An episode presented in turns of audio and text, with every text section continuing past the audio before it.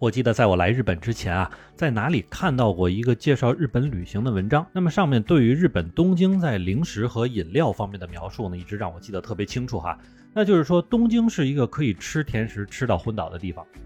不过，随着自己来到日本并且住了一段时间之后，发现虽然这里很难做到吃甜食吃到昏倒，但是至少呢可以吃到恶心，而且呢也从一个侧面证明了日本东京的这个零食啊，也真的是多种多样，而且都是以甜食为主。而在构成东京零食的这个矩阵里边呢，奶茶可以说是一种非常另类的存在了。因为原本不属于日本传统或者现代原创零食的这个奶茶啊，真的是从二零一七年前后彻底攻占了这个东京各个主要商业街，甚至是连一些居民的聚集区的部分，我们都能够看到这个奶茶店的招牌。然后呢，在一系列这个社交媒体短视频中啊，也都能看到各种奶茶的样子哈，甚至连一些奶茶店员工自己拍摄在工作时候的样子，以及说和这个客户打趣聊天的方式呢，都成了那时候的一个流行短视频内容。不过，可是呢，其实咱每次说到这个“可是”的时候啊，都代表着咱们故事的开始，那就是日本奶茶店似乎在一夜之间都完蛋了，其中连非常有名的周杰伦的奶茶店都一家不剩的倒闭了。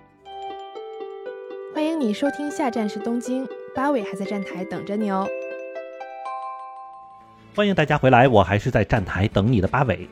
那咱们先说说周杰伦的奶茶店啊，其实那家奶茶店呢，就是出现在周杰伦 MV《说好不哭》中的那个 Match Match 奶茶店。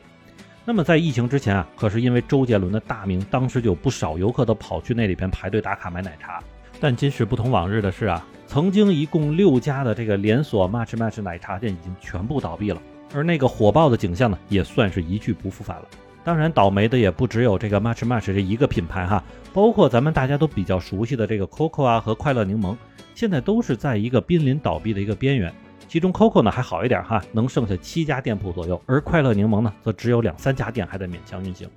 那么奶茶在日本火爆的时候有多火呢？曾经奶茶这个词的日文单词塔飘卡，甚至给日语衍生出了一个全新的单词塔皮鲁，意思呢是喝奶茶。并且这个词还在二零一九年的时候登上了当年的日本流行词汇排行榜，所以从此啊，我们就能想象到曾经在涩谷啊、元素啊、池袋、秋叶原等等这些地方，随便开个奶茶店就能吸引到大量的客人，其中还是以女孩子居多。而对于店主来说呢，前期的那些投入也是能轻轻松松就能赚回来，而一时之间，无论是喝奶茶还是投资一个奶茶店，都是当时非常流行的事情。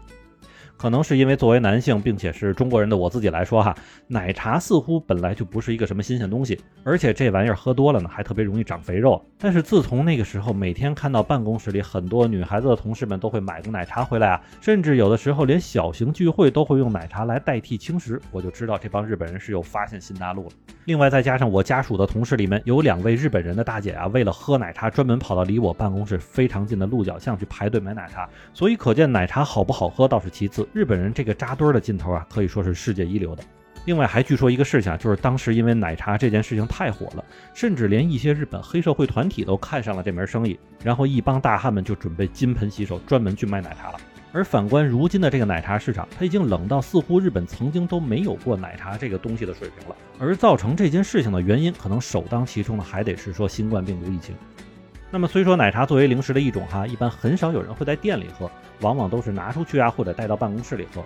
可是新冠病毒疫情来得太猛了，几乎第一轮就把日本打懵在地。那么政府连续小一年的这个在宅办公的要求，以及紧急事态中让店铺们都尽可能关门歇业的要求，就让奶茶这种非常讲究出货量的店铺一下子就慌了。另外还有一点啊，就是其实并非是所有人，但是日本大多数的人的习惯呢，还是偏宅一些的。换句话说呢，如果今天他出门去公司的话，那么买点吃的，或者逛一逛街都还是有可能的。但是如果一旦说今天哪里都不去，那别说喝奶茶了，可能连吃饭都得凑合着来。那么再加上由于新型冠状病毒疫情长期的影响，导致了这个社会经济也变差了。所以细琢磨一下哈，一杯奶茶七八百日元的一个价格，如果再选择配送的话，可能估计一杯就要一千多日元了。那么这妥妥的就是一顿很好的中午饭钱。所以啊，就有不少比较会算计过日子的人，干脆就戒了奶茶这口，把钱改成吃饭用了。不过话说回来哈，这些其实也都是外部原因。如果要说有什么内部原因的话呢，其实日本人对于扎堆赶潮流这件事情还是相对热衷的。可能这与什么社会压力大之类的事情并没有太多关系啊，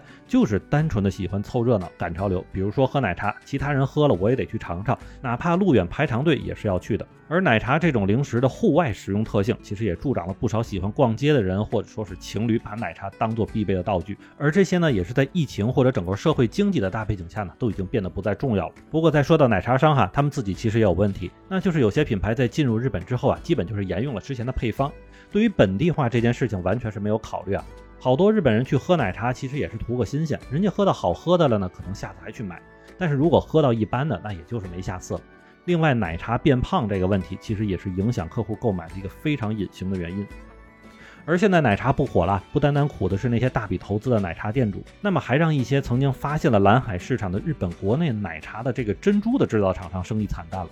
那么据说在二零一九年的时候啊，这些工厂的订单是基本做不完的状态。但是转眼到了二零二零年的时候，订单下降就只有之前的三分之一了。而除此之外呢，曾经在新宿啊、元素那边非常火爆的奶茶店，也都是因为倒闭直接坑了房东。本来认为能够高价安心能够租上好几年的这个门脸店铺呢，其实转眼就得琢磨是不是要降价招租了。所以严格说啊，新型冠状病毒疫情可能是这件事情的导火索，但并非是一个绝对因素。因为从奶茶行业的快速暴起以及对产品本身的详细分析之后，我们就能知道。一种食品，哪怕是一个小零食，它想要长期的生存，其实还是要经过市场的考验以及捶打的。而如今奶茶行业的寒冬呢，也许并不会是一个长期的情况，但至少也是在一定程度上矫枉过正的让这个曾经火爆的行业回归冷静吧。